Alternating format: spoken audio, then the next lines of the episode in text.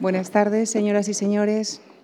Bienvenidos. Permítanme, en primer lugar, eh, recordarles que el próximo viernes a las 5 de la tarde, en Memorias de la Fundación, nuestro invitado será Jorge de Esteban, presidente del Consejo Editorial del periódico El Mundo y catedrático de Derecho Constitucional de la Universidad Complutense.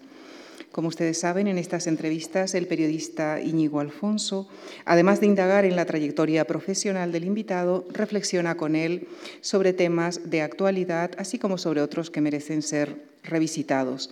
Y a las siete y media, en Conversaciones en la Fundación con Antonio San José, él dialogará con el arquitecto y dibujante Peridis. Están ustedes cordialmente invitados.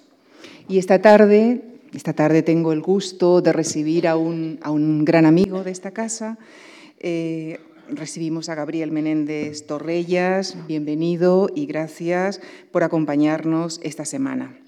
Él es doctor en estética y filosofía y posee además el Magister Artium en musicología e historia del arte por la Universidad Albert Ludwig de Friburgo, donde posteriormente fue docente.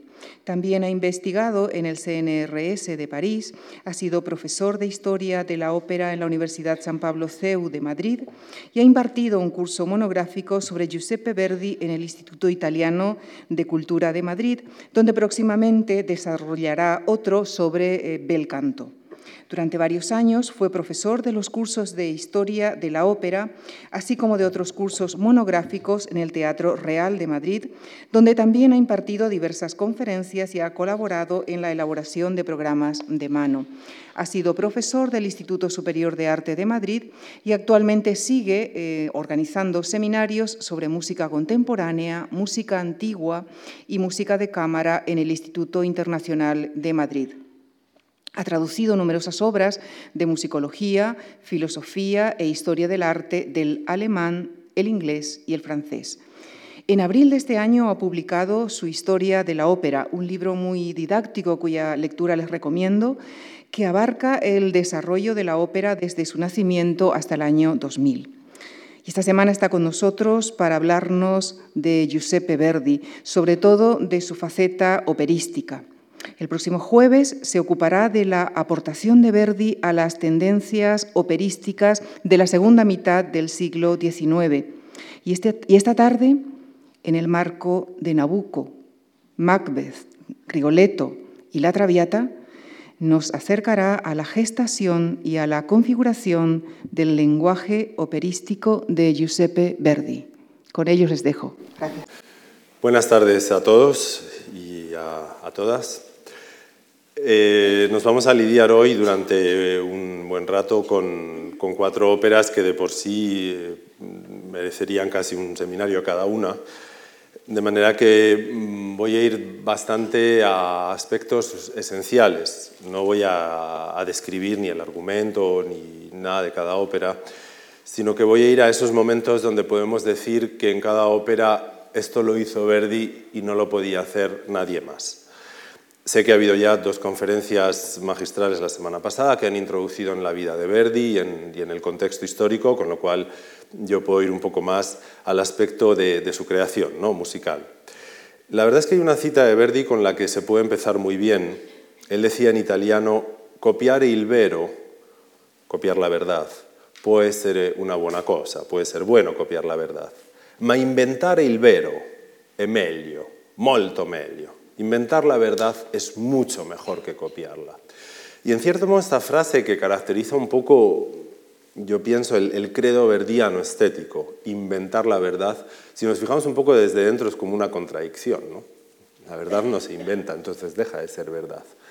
Pero en cierto modo nos sitúa a Verdi justo ahí, ¿no? en 1850, en ese punto de inflexión del siglo XIX en el cual él se ha creado en el apogeo absoluto del romanticismo italiano, ¿no? de esos tres compositores que le han precedido, Rossini, eh, Bellini y Donizetti, y a la vez está entrando en esa segunda mitad del siglo XIX que va a dar paso al realismo y a otro tipo de movimientos que incluso van a chocar frontalmente contra el romanticismo. De manera que hay un punto de imaginación, hay que inventar el arte, pero hay que inventarlo como verdadero, como algo realista. Y yo creo que es un poco el hilo que vamos a seguir por lo menos en esta primera sesión, para entrar en la vida de Verdi. Aquí tenemos una, imagen de él muy joven, justo a mediados de siglo, cuando él, como compositor, si, lo comparamos un poco con Richard Wagner, eh, está en una perspectiva difícil. ¿no? Es muy difícil componer en Italia cuando desde hace 30 años Tres compositores como Rossini, como Bellini, como Donizetti han creado esa inmensa tradición del panorama del, melodrama romántico italiano y a él, como, siguiente figura, le toca buscar un hueco, un nicho entre esa inmensa playa de compositores que le han precedido. Entonces yo empiezo un poco por ahí. Evidentemente, Verdi ha nacido en Buseto, en un lugar absolutamente provinciano, un poco apartado de todo, y en un momento de su vida se ha querido desplazar a Milán, ¿no? al, epicentro, digamos, de, la música operística de, de, la Italia del siglo XIX. Entonces yo he empezado por Nabucco, sabemos que es su segunda ópera, la primera la dejo un poco al margen, es una ópera cómica de absoluto escaso éxito y es un tema el cómico que prácticamente no volví a tocar en su vida hasta Falstaff y me voy directamente a Nabucco, porque Nabucco nos enseña un poco eh, a este Verdi que está aprendiendo, por supuesto, de sus maestros y al mismo tiempo buscando un lugar donde empezar a distinguirse. Eh, Verdi trabaja, por una parte, escuchando a, a estos compositores que he mencionado y por otra parte, mirando hacia un lugar donde desde 1829-1830 aproximadamente todo compositor europeo mira, que es París. París, que desde 1830, como diría Walter Benjamin, se ha convertido en la capital cultural de Europa, donde se está creando una nueva dramaturgia operística llamada Gran Ópera, Grand Opéra, que está un poco modificando toda la idea de cómo se pone sobre el escenario de repente un argumento musical. Y él está un poco entre esas dos ideas. Lo está como lo está Rossini, como lo ha estado Rossini, como lo ha estado Bellini, como lo ha estado Donizetti. Y Nabucco tiene un poco de esa idea. Nabucco es una ópera histórica, con personajes de la historia que aparecen en el Antiguo Testamento, pero que involucra dentro de la ópera histórica una historia amor, algo muy típico de la época. Y mm, Verdi se está pensando qué modelos tiene. Hay un modelo muy claro, que es Moisés en Egipto, de Rossini, donde, eh, utilizando ese esquema de la gran ópera francesa, lo importante es poner sobre el escenario al colectivo, algo con lo que Verdi ya prácticamente se está cultivando desde los años 30. Algo muy importante en la ópera en los años 30 y 40 es que no solo haya personajes individuales, que esté el colectivo, sea en forma de pueblo, el pueblo hebreo, el pueblo de Israel, en forma de una etnia o de un grupo religioso. De manera que un poco vamos a ir a, uno de los primeros ejemplos que nos dice cómo eh, Giuseppe Verdi está intentando hilvanar ejemplos de varios lugares. Ese Moisés en Egipto de, Rossini, eh, esa norma de Bellini donde tenemos a los celtas rebelándose contra los romanos. Y vamos a empezar por un coro, un coro que nos dice un poco la diferencia que hay ya o un poco el, intento de diferenciarse por parte de, Verdi con respecto a, otros compositores. Es el coro de entrada, el coro de introducción.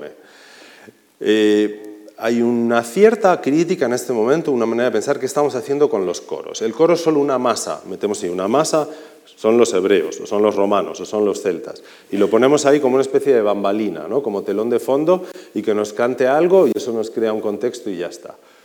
Bueno, pues desde este primer coro de Nabucco, yo sé que el coro de Nabucco que todo el mundo conoce es el famoso Va Pensiero, pero hay otros coros mucho más interesantes, o quizá interesantes igual, ¿no? desde otros puntos de vista. Es como él, el coro, lo pone así como colectivo, pero inmediatamente lo divide, como diciendo, yo quiero un coro activo, diferenciado, un coro que nos daba a ver que es, un colectivo, pero ese colectivo tiene grupos dentro. De manera que el, el primer coro van a cantar todos, es un texto que dice que caigan los oropeles festivos. Es una escena de, duelo, que la gente de Judá se vista de luto. Es el coro de los hebreos, ¿no? que está prisionero eh, en el exilio. Como ministro de la ira, Dios ha caído sobre nosotros. Pero para que no nos olvidemos de que dentro hay otros grupos, inmediatamente ese grupo se hace más pequeño y aparecen los levitas. Y cambia completamente el estilo musical.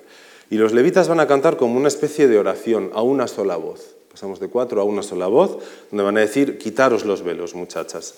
Esto es un momento de duelo. Y bueno, de repente se nos convierte en una especie de música sacra. Y al instante va a pasar, si hasta ahí era solo un coro masculino, ahora pasamos a un coro solo femenino, ahora son las vírgenes. Y como son vírgenes tienen que tener otro acompañamiento. Yo no las puedo dejar con los metales y los fagotes, ahora van a cantar con dos arpas, para decir, tú dominas el viento y las horribles tormentas. Y entramos en ese plano un poco más, si queremos, místico, eh, más, más, suave, más, eh, más íntimo, ¿no? De recordar que también hay personas ahí. Y luego volvemos al, al, coro del principio con la violencia inicial. De manera que empezamos a ver a un Verdi preocupado por dar a ese coro, que va a ser tan importante en sus óperas, una entidad más diferenciada. De manera que entramos directamente en este primer ejemplo de, de Nabucco con este primer coro. Lo ponemos ya, por favor.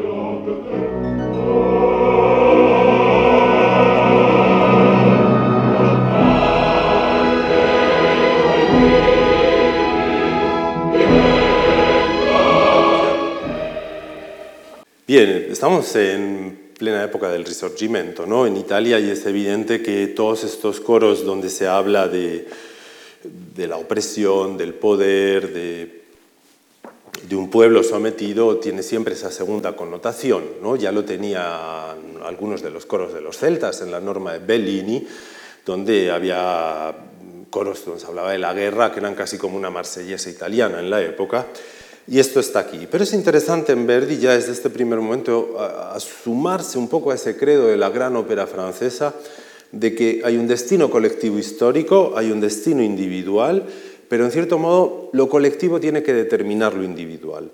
Las reacciones de los personajes tienen que tener un poco de historia. Y vamos a ver ahora un poco un ejemplo saltando de los coros al propio personaje de Nabucco.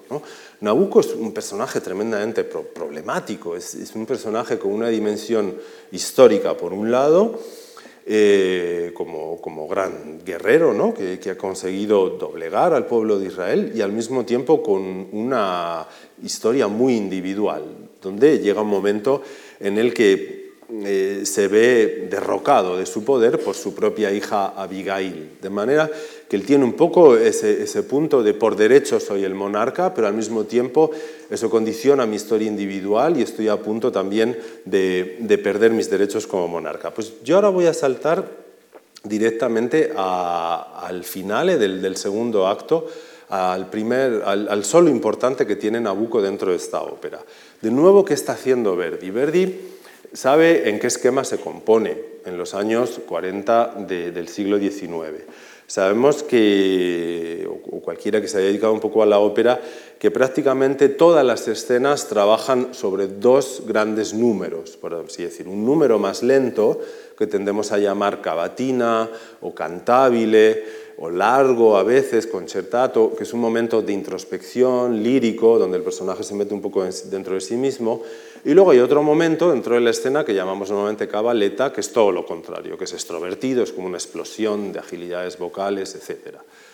Y Verdi ha recibido este esquema y lo va a seguir cultivando, pero en ciertos momentos intenta escaparse de él. Intenta ir hacia una especie de canto que podríamos llamar, como decíamos al principio, inventare il vero un canto que parezca verdadero, pero que, lo estemos recreando. Y para eso utiliza normalmente los momentos un poco de enajenación mental. Y ahora nos vamos a ir a la crisis de enajenación mental de Nabucco. Cuando Nabucco sufre una especie de ataque de locura, porque ve que pierde su poder como rey, que su hija va a quitarle ese poder y está dudando entre dos polos, mostrarse absolutamente autoritario con toda su fuerza y al mismo tiempo momentos donde parece que pide clemencia a su propia hija y aparece su lado humano. Tenemos la doble dimensión de Nabucco, la histórica y la individual. Y en esos momentos Verdi se olvida de ese esquema. Yo ahora no quiero esa parte lenta, esa parte rápida, que es cavatina, cabaleta, ahora le dejo cantar.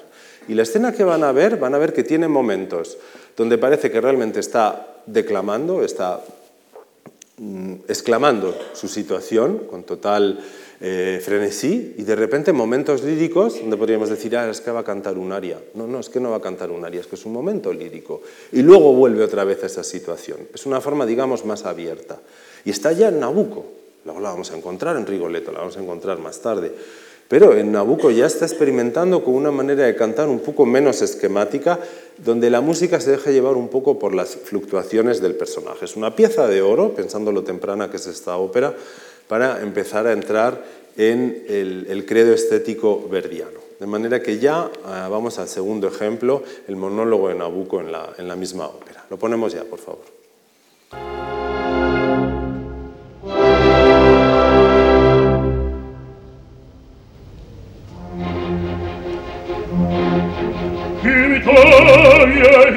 petto al mi cazzo rendo spettro chi te cride e me m'afferra chi mi stringe chi m'atterra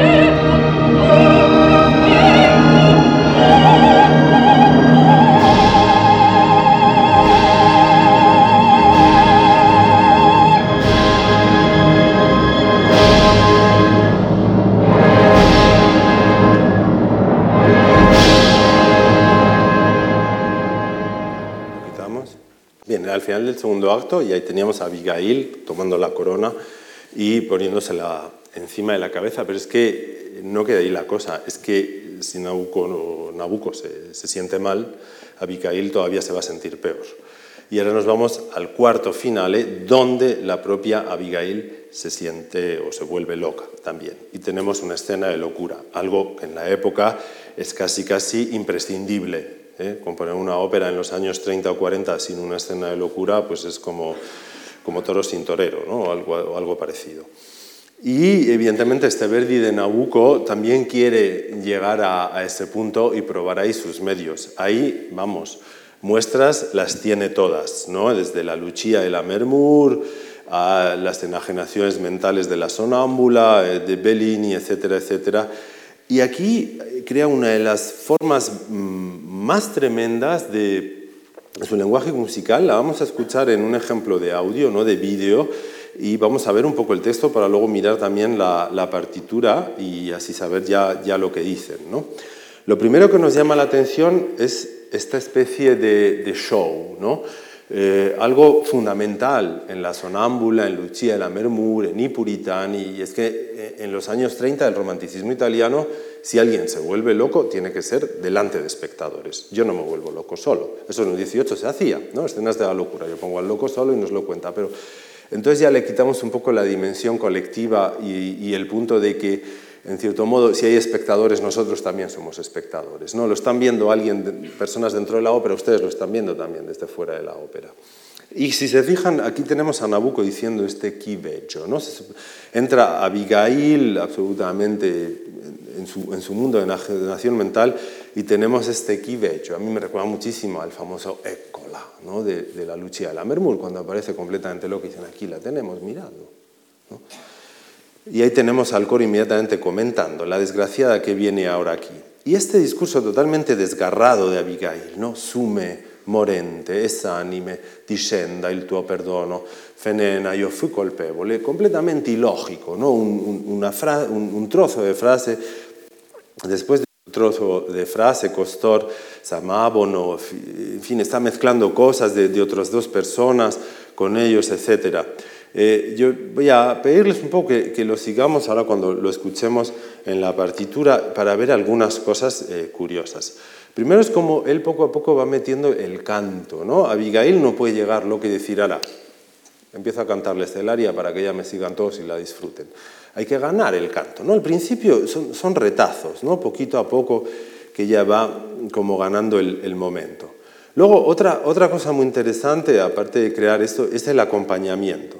Es este acompañamiento circular. Sabemos que, Bellini compone infinidad de melodías así, con esa especie de, arpegios circulares en, la orquesta que van creando una especie de sentido de que el tiempo se detiene, de que el tiempo no avanza, de de que estamos yendo hacia el interior del personaje, no hacia un tipo de tiempo físico. Y luego en la melodía hay momentos que recuerdan mucho a, esos fragmentos de melodía de Lucia, de la Mermur, incluso luego van a sonar esas flautas que escuchamos en La locura de Lucia. En cierto modo, es como si pudiéramos decir un poco, es, es la melodía en el canto de, de, Donizetti, pero con el acompañamiento en la orquesta de Bellini y con la instrumentación un poco de Donizetti.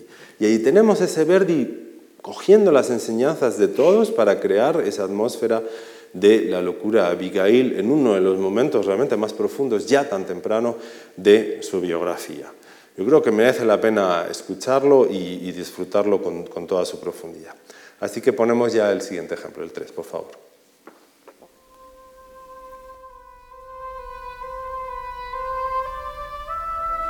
Oh,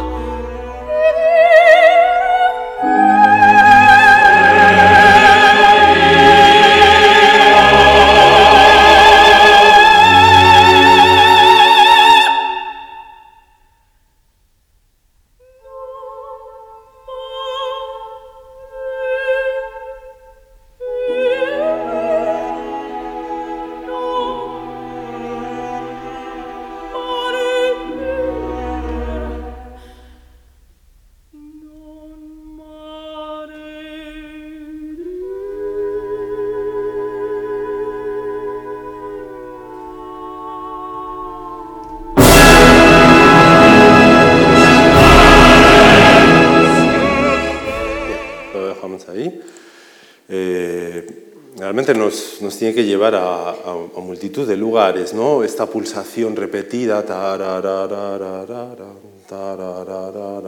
no sé, siguiendo un poco la, interioridad del personaje, esa melodía entrecortada, el ir poco a poco ganando el ámbito melódico, son, son todo cuestiones que, que, están en la idea de cómo se debe cantar en, el siglo, en, los años 40 de, del siglo XIX, cómo se debe un poco eh, no ir tanto solo a la parte exterior, sino sobre todo al interior, ¿no? también del personaje. Bueno, dejamos ahí en Nabucco, yo creo que hemos visto tres ejemplos que nos dicen mucho ya, su, su enorme protagonismo de los coros, diferenciados, coros que se dividen en subgrupos, cada uno con sus voces, con su instrumentación, esa posibilidad de huir de un esquema cavatina, cabaleta, hacia un canto que se va adaptando al propio estado de ánimo del personaje, ¿no? el canto de Nabucco a veces eh, muy declamado o como muy narrativo y luego este, este punto de ir asumiendo cómo acompañamos el canto en el caso de Abigail, cómo podemos entrar también en, la propia enajenación mental del, personaje. Yo ahora saltaría de ópera, nos vamos a ir a, Macbeth, un poco la, ópera más importante justo después de, de Nabucco. Eh, hay algo que decir mm, importante, es de 1847. Eh, Verdi empieza a escribir a partir de este momento a veces algunas conclusiones ¿no? que va sacando de sus óperas. Y hay una frase aquí que yo quiero dejar muy temprana de esta época, donde él empieza a decir, el discurso musical tiene una lógica diferente al de las palabras. La conmoción humana, la acción, el carácter, el conflicto pueden convertirse en música, algo de lo que es incapaz la palabra abstracta y contemplativa. Vemos un Verdi muy joven que empieza a decir la música tiene un poco su propia dramaturgia, su propia manera de manejar eh, la lógica de la mente humana. Lo dejo un poco ahí, pero es algo muy premonitorio y esto vamos a seguir hablando no solo hoy, sino también el, jueves. Y nos vamos ya 1847 a Macbeth. Aquí tenemos al primer Macbeth, Felice Varese, y aquí tenemos a la primera Lady Macbeth, Mariana Barbieri Nini. Yo estoy seguro de que si cualquiera de ustedes se la hubiera encontrado por la calle y le hubiera dicho yo hago Lady Macbeth, no les hubiera costado creerlo, porque parece un poco un personaje predestinado ¿no? para, para esa figura un poco terrible. Y luego están las brujas. Y es verdad que el propio Verdi lo dijo. Dijo, en Macbeth hay tres personajes principales y esto para ser también una ópera temprana es algo muy curioso porque es una ópera, si se fijan, a la que le faltan muchas cosas. Él dijo, mi ópera son tres personajes, Macbeth, Lady Macbeth y las brujas. Y el resto son todos secundarios. De manera que faltan varias cosas. Primero, falta el tenor, el tenor solista, ¿no? el galante, el, el guapo, del que nos enamoramos o, nos cae mal, lo que sea, no está. Pero es que también falta un poco la historia amor. O sea, aquí no hay una historia de eh, Macbeth quiere a Lady Macbeth y tal. Lo que les une es un poco el, amor al crimen, el amor a, ir quitando todos los obstáculos. ¿no? Pero luego están estas curiosísimas brujas que, eh, según Verdi, eh, representaban más que que un personaje, representaban una especie de inconsciente. son unas seres que desde el principio están como ligados íntimamente al destino de los otros dos protagonistas. Hay una parte que dicen las brujas muy al principio, que está en la estética de, la propia obra de Shakespeare, que podemos decir que es un poco el, credo que, está asimilando Verdi en este momento, que es esta idea de lo bello es feo, o the fair is foul, un fool is fair. No, lo, feo es feo y, lo, feo, lo bello es feo y feo lo que es bello la niebla, el aire impuro, atravesemos. E igualmente cuando eh, Macbeth se levanta por la mañana también dice lo mismo que las brujas. So unfair a day I have not seen. Nunca he visto un día que sea a la vez tan hermoso y tan cruel. ¿no? Y, esa mezcla de, dos elementos tan, tan antitéticos, ¿no? lo hermoso es cruel, lo hermoso es feo, es un poco un credo que, Verdi está asumiendo del, teatro de Víctor Hugo y que va a impregnar buena parte de sus óperas posteriores. Vamos a empezar eh, por el primer coro de las brujas. Vamos a oír dos momentos del coro de las brujas. El primer eh, coro al, inicio lo vamos a ver en vídeo, pero me van a dejar un momento que, les muestre eh, un poco cómo aparecen ellas. Eh, van a empezar con una música un poco disparatada, donde da la sensación de que se están riendo, de que están eh, como más que nada hablando entre ellas, dialogando, ¿no? ¿Qué faceste, dite su? Y de repente empieza este canto. Es un, canto realmente brujil, ¿no? No podemos poner a las brujas cantando como si fueran ángeles.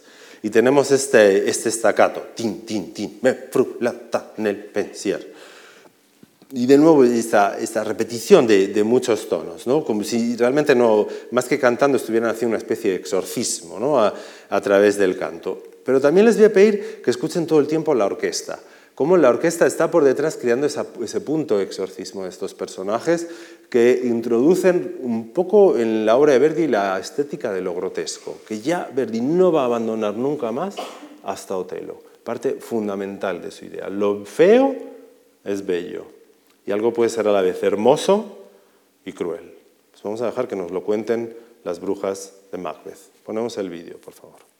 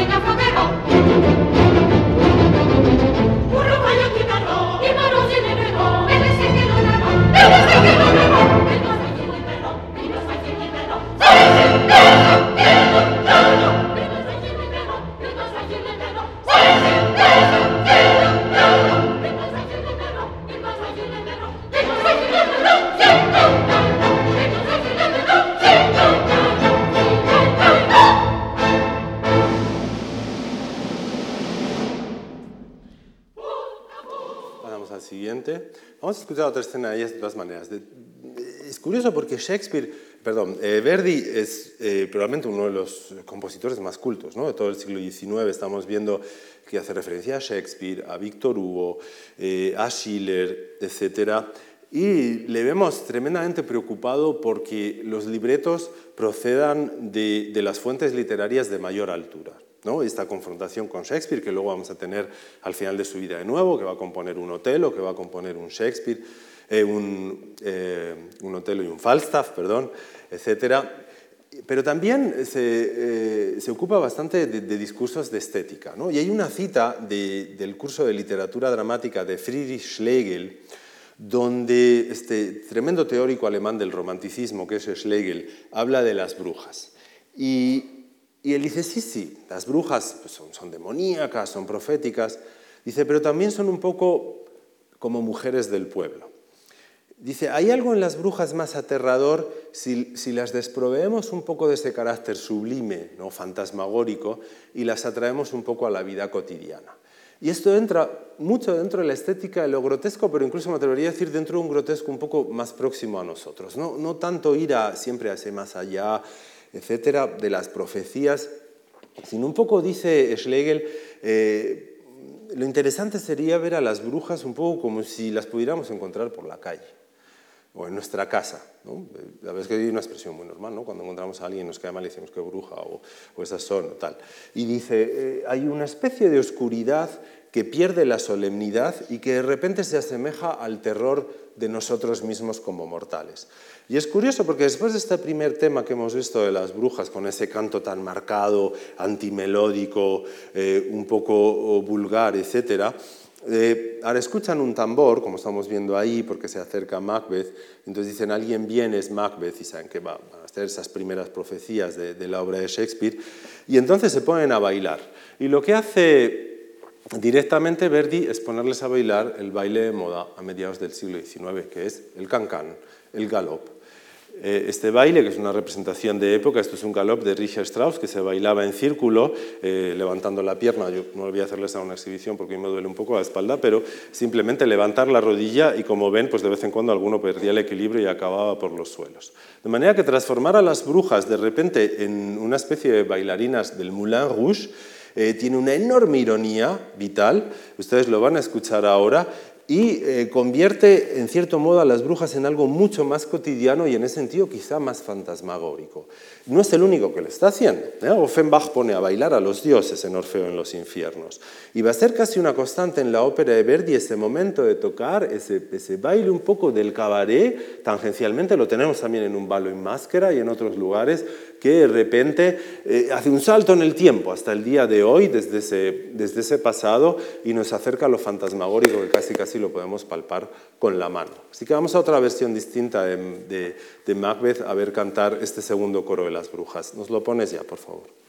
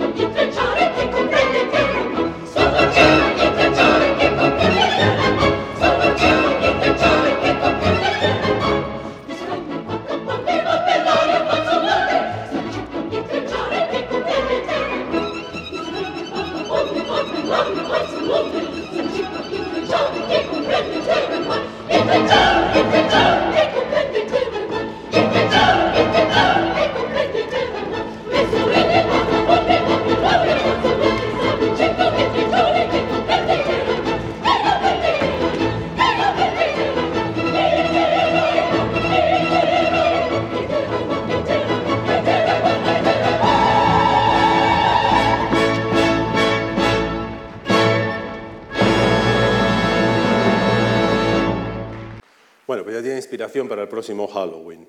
Nos vamos al último ejemplo, más vez muy breve esta vez, es el poco el núcleo de esta, de esta primera versión de Macbeth, que es la gran escena del sonambulismo. La verdad es que a mí me encantaría escucharla entera, pero se nos iría demasiado tiempo. Va mucho más allá, ¿no? todavía de ese solo de Nabucco que habíamos escuchado al principio.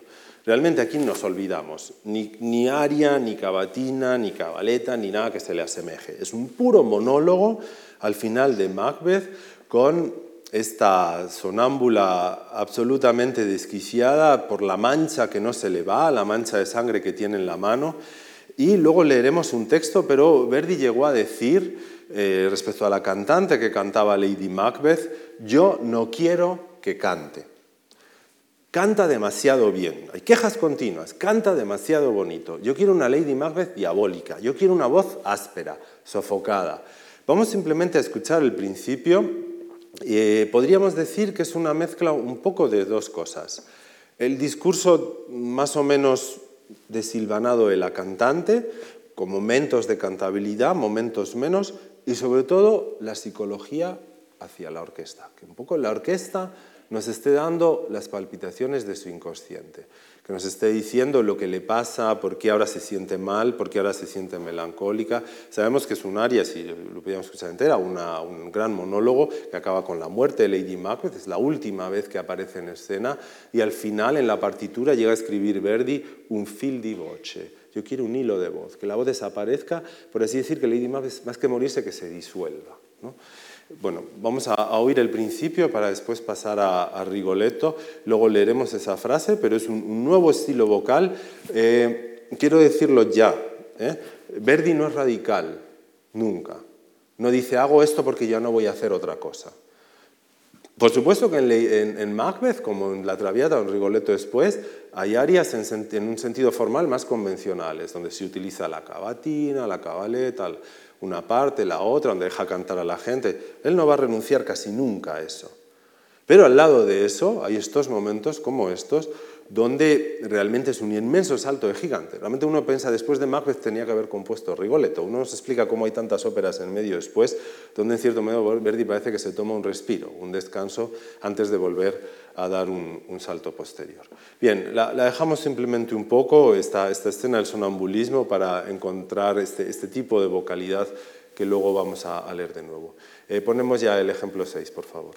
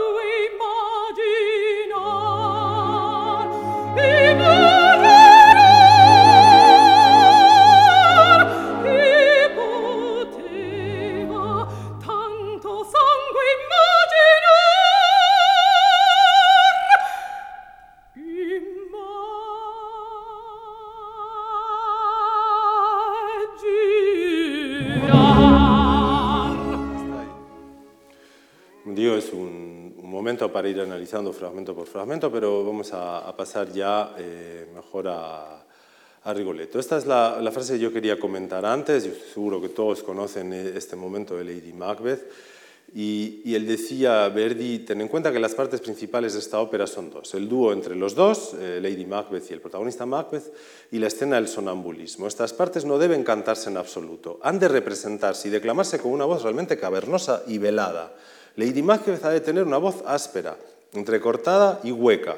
Hay que estudiar bien la situación y las palabras. La música sale por sí misma. Estamos, en, como he dicho antes, a finales de los años 40 y podemos pensar un poco qué está pasando alrededor. Bellini ya muerto, Rossini hace 10 años que no compone nada, Donizetti está en estado de enajenación mental en un manicomio, eh, Meyerbeer también ha, acabado un poco su carrera como compositor y llega esta nueva generación, la generación de Verdi, la generación de Wagner, la generación de Berlioz con este enorme pasado detrás.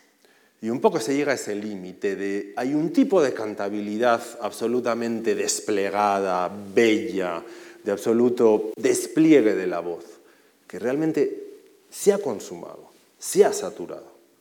No podemos otra vez volver a decir vamos a hacer un área de esa belleza.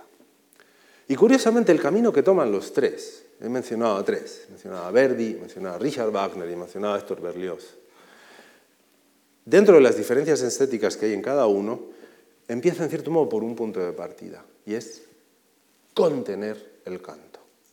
Vamos a cantar menos para expresar más. Y vamos a empezar a desplazar buena parte del peso musical a ese foso, que se va a convertir en, el foso psicológico de la situación. Y estas palabras son un poco premonitorias, porque es una queja de alguien que le está diciendo al cantante, no, si no es que cantes mal, es que cantas demasiado bien. Y ahí estamos entrando en la segunda mitad del siglo XIX, a una paradoja de la ópera del siglo XIX. Cantáis menos para expresar más. Pues vamos a ir ahora un poco por ese camino. Vamos a Rigoletto. Curiosamente, el personaje que hizo el primer Macbeth es el personaje que hizo el primer Rigoletto, el mismo, Felice Varese. Algo tendrán en común siendo tan distintos. ¿no? De nuevo vamos a, ese barítono. Y tenemos esa estructura triangular de tantas óperas de Verdi, ¿no? Como se, suele decir, hay un tenor que se enamora de una soprano y hay un barítono que se opone a ese amor.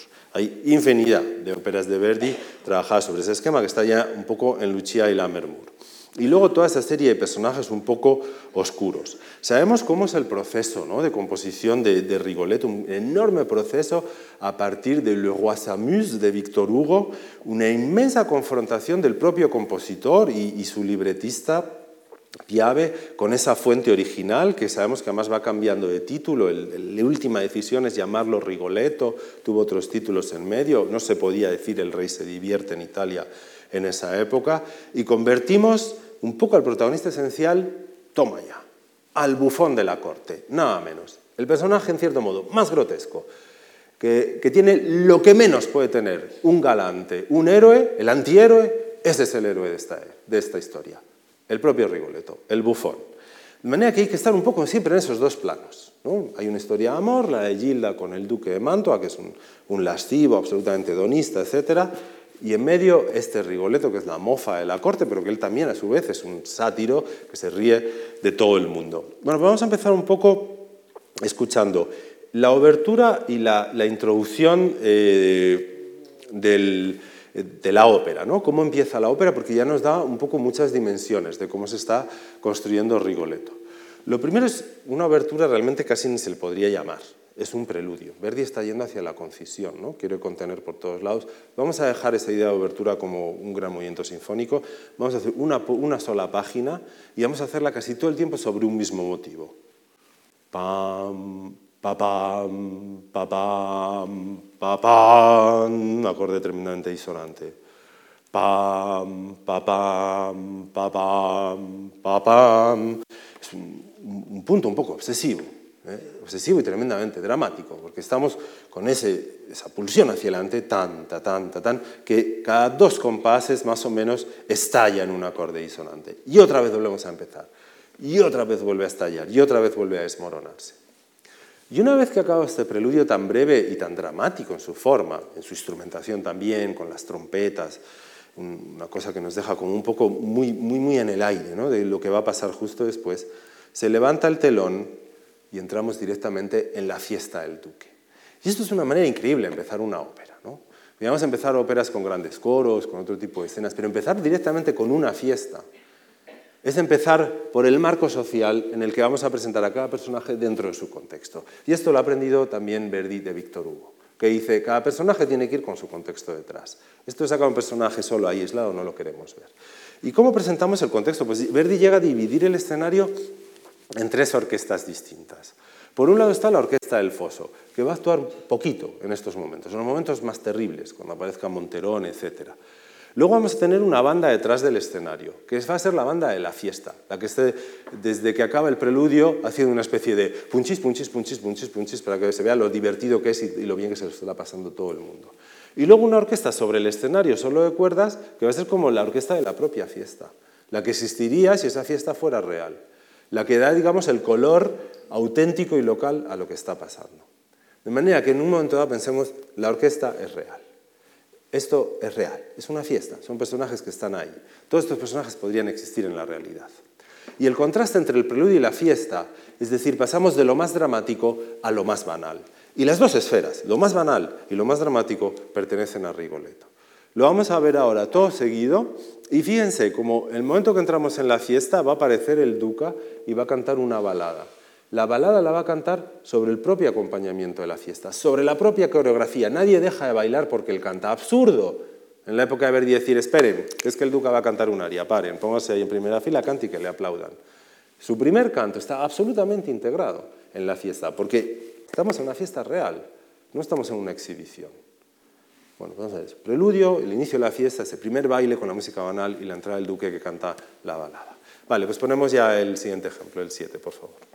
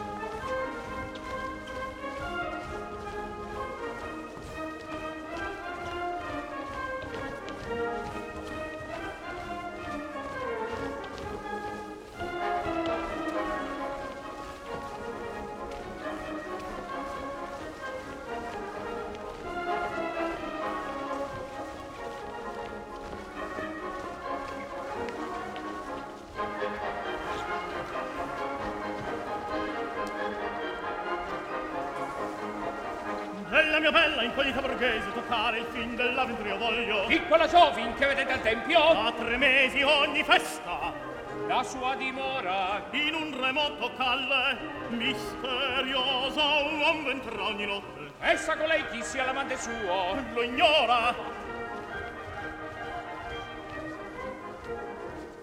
Quante beltà mi date le vince tutte dice Bran la sposa. Non vode il conte o a me che importa? Io ad altra ipotri è sventura per me per cosa io?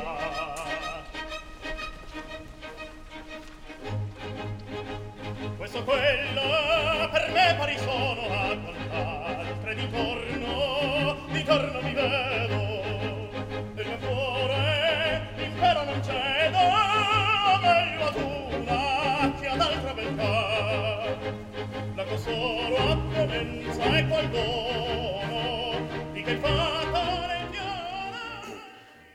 Vamos a pasar directamente al ejemplo 10. ¿Vale? Rigoletto, terceto, tempesta, ejemplo 10. Bien, eh, ¿qué está haciendo aquí Verdi? Eh, es importantísimo ¿no? la idea de la canción real en, todo el romanticismo, ¿no? lo que llamamos en, musicología la música escénica, es decir, hacer que un personaje cante algo que él si existiese cantaría en su vida real, por ejemplo un coro de iglesia. No hace falta un compositor de ópera para tener un coro de iglesia, ¿no? una balada, una serenata. Pero la idea aquí de, Verdi es la, la, la, facilidad para integrar completamente la balada, que al mismo tiempo sirve para presentarnos al Duca. Nos ha presentado su contexto, la fiesta. Esa fiesta absolutamente hedonista, donde todo el mundo está bailando, donde la música es un poco superficial, deliberadamente superficial. Y entonces aparece el Duca y él podría decir, bueno, ahora le doy un aria y que nos cante, o que alguien diga lo que es. No, él va a ser él. Mi declaración de principios, cuesta cuela per me parisono. Esta o aquella, para mí todas iguales. Me da igual esta, me da igual esta y me da igual esta, porque yo soy un inmoral. Y lo canto sobre la propia fiesta. Y va a acabar esa, esa balada, inmediatamente vamos a pasar al siguiente baile y vamos a ir viendo el, paso de unas orquestas a otras. De manera que inventar la verdad. Eh, es curioso, como decía aquí Verdi, ¿no? Eh, me, me, llama mucho la atención este personaje deforme y ridículo, pero a la vez apasionado y amoroso. ¿no? Estas cualidades humanas de él. Y es verdad que este bufón va cambiando mucho a lo largo de la ópera, y es algo muy interesante en los personajes de Verdi, y también su hija Gilda cambia muchísimo. Desde esa mujer inocente, ingenua del principio de la ópera, que luego nos canta este, este monólogo tan, tan conocido, ¿no? donde está esperando que, llegue el duca al, al, al, final de la ópera, ¿no? al tercer acto. Y ahora quiero ir al final de la ópera, el tercer acto. Es el momento en el que Gilda se entrega, por así decirlo, vamos a ver en, en vídeo, a un poco da su vida para que ese matón a sueldo, que es Sparafucile, no mate al duca, ¿no? y ella se, se entrega a Sparafucile. Lo voy a destacar por sus aspectos sonoros. Es la tercera escena, es el final, es una escena terrible. Estamos en casa de un matón a sueldo que se llama Sparafucile, que está con su hermana, que él utiliza un poco a su hermana pues también para atraer a los hombres y luego matarlos. Y llega Gilda a hacerse pasar por un mendigo para que la maten a ella y le entreguen como cadáver a, a Rigoletto. Y esa escena tan sórdida, Verdi la, llega, la llena de elementos tempestuosos. ¿Cómo hacemos una tempestad de una manera que no sea, digamos, demasiado esquemática. Bueno, lo primero es, vamos a hacer el viento. Vamos a hacer la tempestad en la orquesta, eso sí, suenan rollos, relámpagos, pero vamos a hacer que el viento lo hagan voces humanas. Vamos a poner un coro masculino que murmure y haga el viento. Es increíblemente fantasmagórico porque es un elemento natural, creado por unos órganos humanos. Y un poco si reflexionamos y empezamos a pensar en la ópera hay un coro masculino, que es el de los cortesanos, esos terribles cortesanos que secuestran a Gilda, que se mofan de Rigoletto, que han aparecido en el primer acto, que vuelven a aparecer en el segundo, pero que no aparecen en el tercero. ¿Dónde están esos cortesanos? Uh, está convertido ese coro masculino, es el mismo coro masculino que ha cantado en los dos otros actos que de repente está haciendo de tormenta por detrás, lo van a escuchar. Luego hay momentos sonoros absolutamente volcados sobre el silencio. Cuando ella intenta que le abran la puerta, escuchamos las campanadas de la noche, sin orquesta. Pero luego hay un momento en el que Verdi insistió, y son los golpes en la puerta de Gilda, donde en ese terceto descomunal de los tres, de Sparafucile, de su hermana y de Gilda, él decía, Gilda tiene que golpear la puerta con todas sus fuerzas y eso tiene que sonar como un instrumento más. Un instrumento no temperado, un instrumento no afinado, no hay afinación, pero es el golpe en la puerta que suena como un instrumento más en la orquesta para decir, las ansias, yo quiero entrar aquí, a este infierno donde voy a perder la vida. Es uno de los momentos más sonoros de todo el siglo XIX realmente, donde estamos yendo más allá de los instrumentos, más allá de las voces, donde se puede decir que eh, prácticamente damos cabida a cualquier fuente sonora que podamos integrar en, esa, en ese pandemonium, en esa cabalgata infernal en que se ha convertido este último terceto de Rigoletto. Vamos a ver brevemente esa escena y ya acabamos después con la traviata. Nos lo ponéis ya, el ejemplo 10, por favor. Amor mi trascina, mio padre perdono. Al notte torrò. Gran Dio, che accadrà? Fratello, Che parli? al diavolo tenta. Somiglia un Apollo quel giovane, io l'amo, e mamma riposi nel più lucidiamo. Ma cielo! Radoppa che sacco! Perché? Il suo di Apollo sgozzato da me, che tarda da fiume.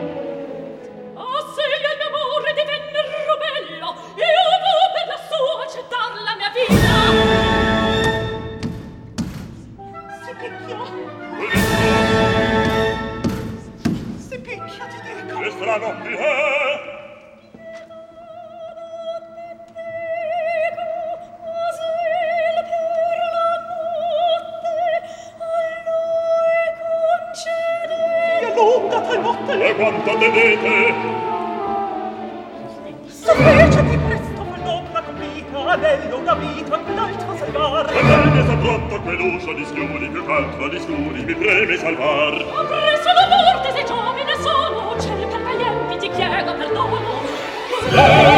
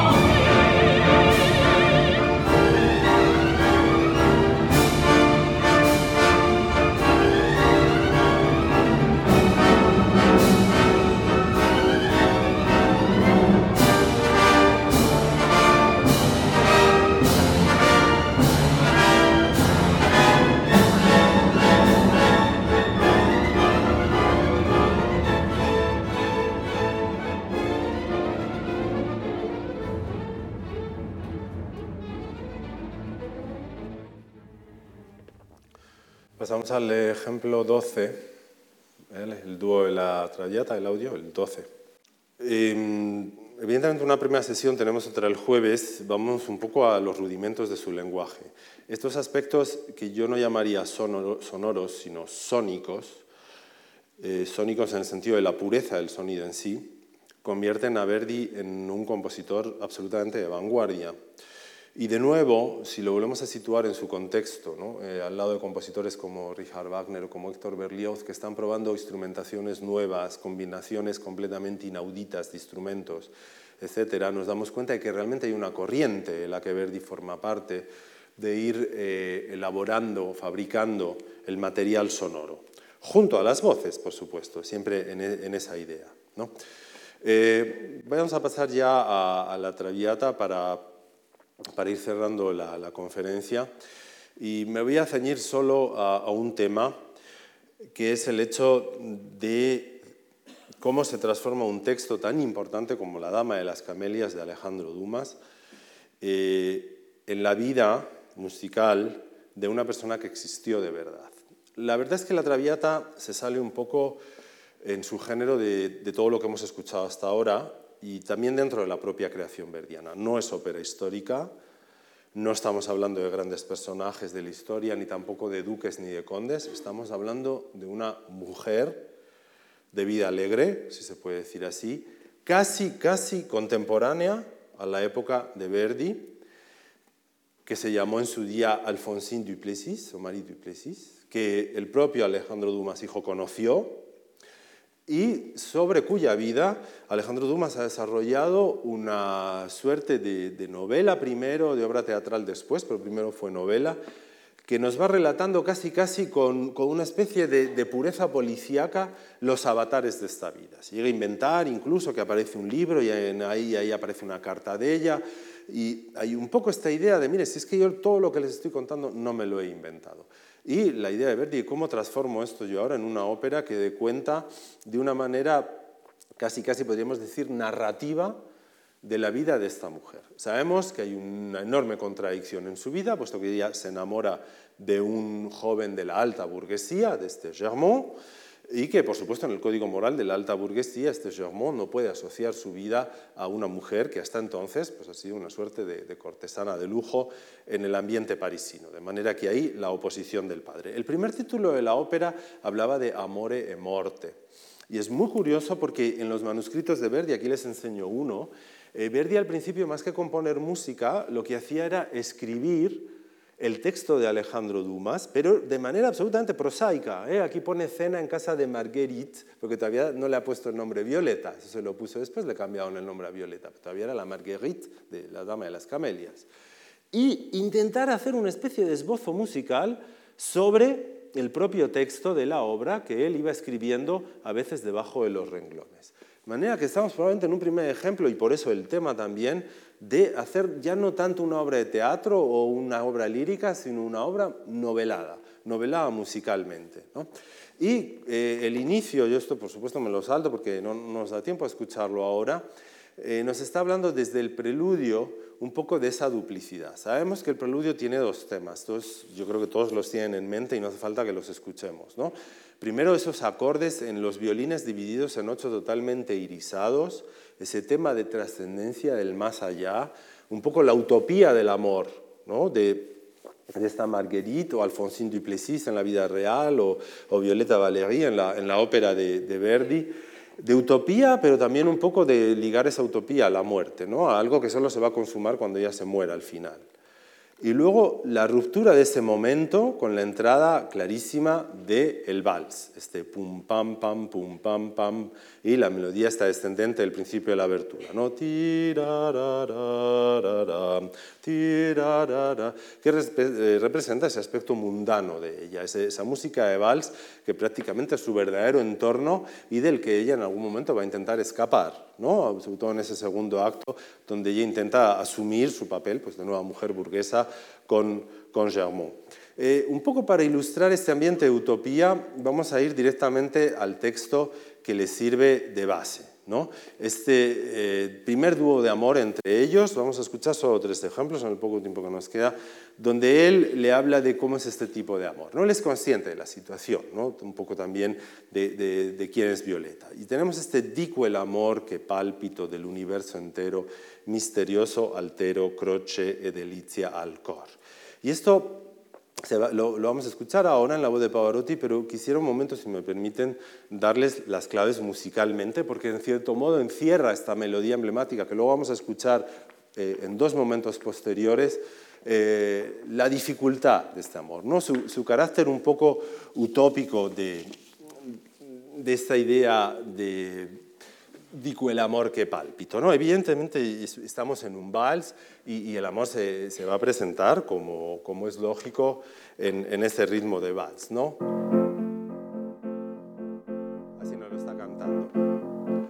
Y puesto que el amor eh, es un amor que, que representa el universo entero, si se fijan en la melodía, dico el amor, estamos recorriendo toda la escala entera. Estamos en, Fa mayor, eso les da igual, pero ustedes me creen que es Fa mayor. Y él canta de Fa a Fa, ¿no? Fa, mi, re, mi, re, Vamos. Claro, es el universo entero, es lógico que toda la melodía esté en la escala entera de fa a fa. Y otra vez nos lo vuelve a decir, por si acaso se les ha olvidado, otra vez les vuelvo a repetir que es eh, de fa a fa, ¿no? Dico el amor, quel padre el universo entero, y la otra vez eh, repite la, la, melodía entera. Pero de repente viene el misterioso, tienen ahí, misterioso. Y es curioso porque en esta melodía por misterioso, o sea, por, porque sea el universo entero, no incluye la nota del misterioso, porque de repente el misterioso es una nota que tiene un bemol.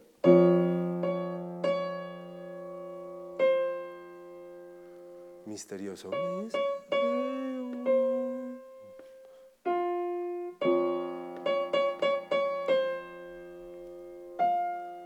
Ese re bemol no tenía que ser bemol, tenía que ser un re natural, pero esto no es misterioso sea misterioso lo tengo que sacar del universo entero. Cada vez que aparezca el misterioso en diversas partes de esta ópera, nos vamos a dar cuenta de que se va transformando porque cada vez está más lejos, mucho más lejos de nuestro ámbito.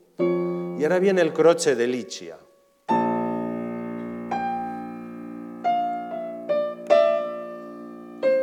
¿Cómo es esto del croce de Licia? ¿no? Lo tenemos aquí. Un La arriba y un Si bemol abajo. Imagínense que yo los toco juntos. Imagínense que los toco juntos. Aquí solo hay croche. Esto croche, pero no hay delicia. Pero si yo cojo ese si bemol y me lo llevo aquí abajo,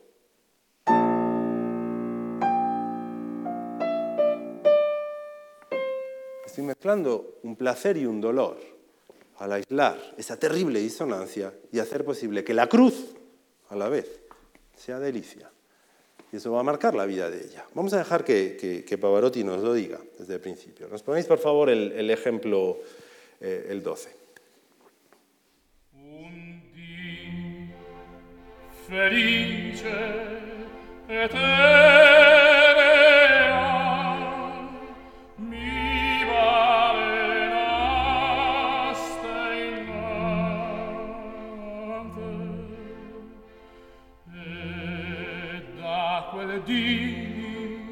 trema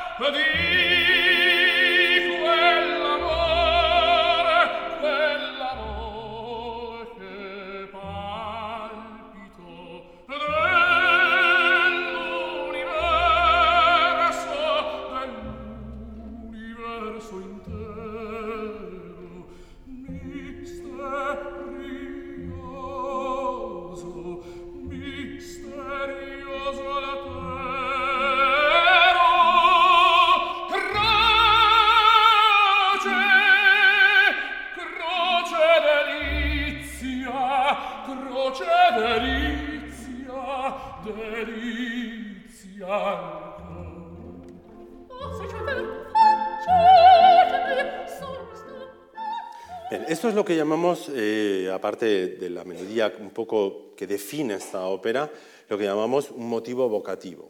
Es decir, un tipo de melodía que se va a ir transformando y que va a aparecer en diversos momentos. El motivo evocativo existía ya, por supuesto, lo han estado usando en particular Rossini en algunos momentos, mucho Bellini, mucho Donizetti, y Verdi eh, le va a dar una, una, poeticidad especial, porque lo va a utilizar un poco como ese punto que retorna dentro de esta novela que es La Traviata. Eh, cuando la, eh, Violeta se queda sola, porque, porque Alfredo se va, ¿no? después de este dúo, ella empieza a lucubrar y empieza a cantar primero una especie de cavatina donde habla de su vida, muy narrativa realmente, ¿eh? más, más, que, más que lírica, como era ya de joven, etc. Y utiliza como estribillo precisamente esta melodía. Esto no lo vamos a escuchar, pero ya es una primera vez que ha vuelto a aparecer. Pero luego dice folie, esto son locuras. Y entramos en la otra parte, en la del vals, en la de no cabe en mi vida el amor. Nunca lo ha cabido, nunca ha existido. Nadie me ha querido, yo, yo no me puedo enamorar. Y entonces entramos en esa otra parte que es la cabaleta. Y ella empieza a cantar ese siempre libera, siempre libre, en París, me da todo igual. Y cuando parece que se ha olvidado de todo, pasa Alfredo Germont por abajo, por la ventana, y en los momentos en los que ella hace una pausa en su estrofa, él canta desde la calle, digo el amor que pálpito. De manera que es una voz que escuchamos sin ver la fuente, escuchamos el sonido pero no la fuente, que lo emite, con lo cual tiene todo ese poder de música escénica. El Germán está cantando de verdad porque se ha ido tan contento que va cantando por la calle y de repente esa melodía emblemática se empieza a transformar y empieza a convertirse en dramática totalmente. Vamos a ver que a él le acompaña el arpa, el instrumento de las serenatas, cuando cantamos debajo de la ventana, y vamos a ver cómo reacciona ella a ese canto en el momento en el que lo escucha. Segunda aparición de este motivo vocativo y luego un ejemplo más y les dejo tranquilos y nos vamos. Ponemos el ejemplo 13, por favor.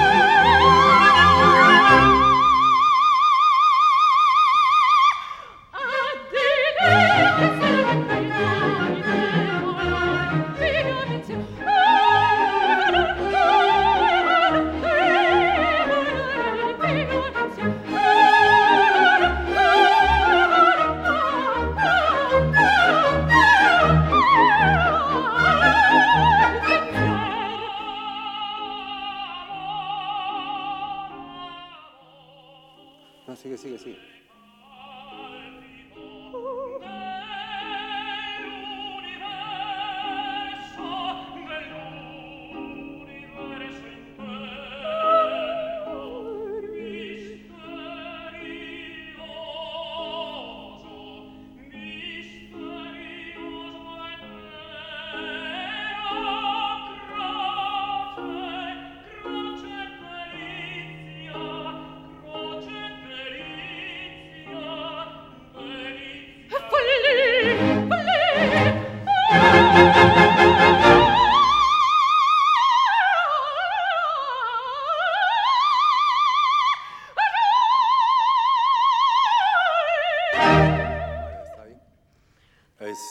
Luego se vuelve a repetir la cabaleta y al final, pues que lo, he tenido que cortar pues para ya ir aproximando hacia el final, la, la segunda vez que ella canta, él vuelve a escuchar la voz de él desde la ventana y se establece un auténtico dúo, un dúo virtual, evidentemente porque él no la está escuchando a ella y hay como un diálogo, él desde la calle y ella desde arriba, intercambiando sus, eh, sus últimas eh, impresiones ¿no? en, ese final del acto 1. Nos vamos al final de la ópera para ir acabando ya la lectura de la carta. En medio ha tenido lugar ese terrible segundo acto que ha acabado con, esa catástrofe de, la fiesta donde él la, ha humillado públicamente, está enferma y recibe la carta. ¿Qué, podemos hacer con el motivo evocativo? ¿Qué decía hacer Verdi? De nuevo algo que, realmente nos deja sobrecogidos y es decir, es que ahora ni siquiera vas a cantar, vas a leer. Y es algo que nos sobrecoge, quizá más incluso que si cantara. Es decir, voy a seleccionar dos violines primeros, un solo segundo violín, dos violas, un solo violonchelo y otro solo violonchelo. Y voy a dejar que los dos violines primeros solos canten la melodía.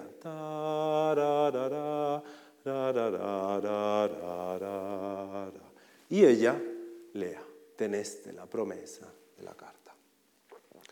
Es un momento realmente que nos debe decir hasta qué punto eh, estamos un poco a los límites ¿no? de, de, de, lo que es ópera, de lo que no es ópera, etc. Y nos preparamos mucho más para lo que va a venir después. Hay, hay algo, por supuesto, que, que, tenemos que decir y es, si, se fijan aquí en, la armadura, el hecho de tener cinco bemoles en la armadura, estamos absolutamente lejos de donde estábamos antes, ¿eh? de donde estábamos cantando la primera vez que cantaron en el dúo y ahora están cantando aquí. Fíjense qué lejos estamos. Hemos pasado al, al, otro punto ¿no? de, de, la, de la situación emocional de ella. Y solo ella ya no lo puede cantar, solo lo podemos escuchar en el violín. Una vez que se ha cantado toda esta, ella ha leído toda la carta, eh, después de un momento breve, empieza a cantar el adío del pasado. Y este, eh, que lo vamos a escuchar también el inicio, es su despedida, lo sabemos, ¿no? es la despedida del pasado. Y es algo que realmente eh, nos sorprende ya más que nunca. Está enferma, se va a morir, se siente sola, ha leído esa carta, sabe que no hay nada, y en su agonía todavía nos la va a cantar como un vals. Se va a morir cantando un vals. Evidentemente el vals ya no va a estar aquí, sino que va a estar aquí. Imagínense qué triste. del pasado.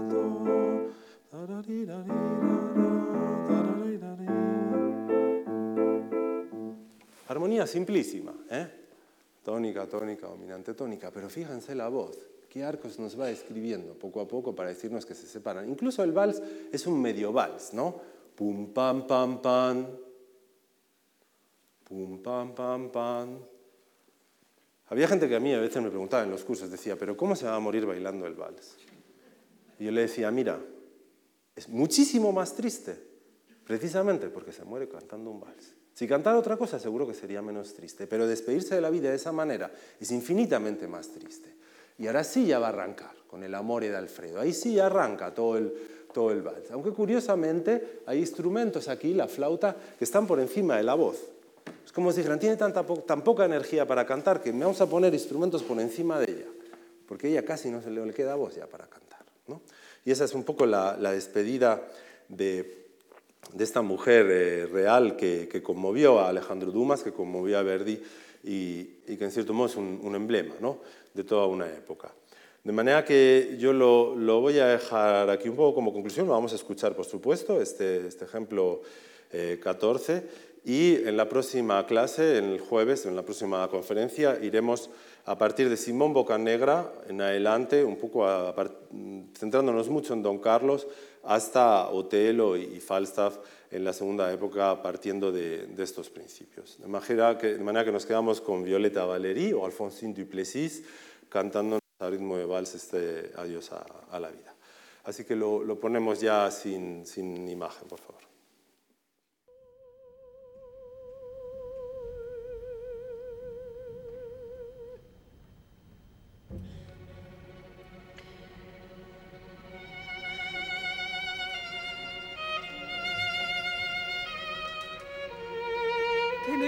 La promesa la disfida ebbe luogo. Il barone fu ferito per Robilione. Alfredo in strano suolo. Il vostro sacrificio io stesso gli ho svelato. E a voi tornerà il suo perdono. Io pur verrò. Curatevi! meritatum a finir migliore.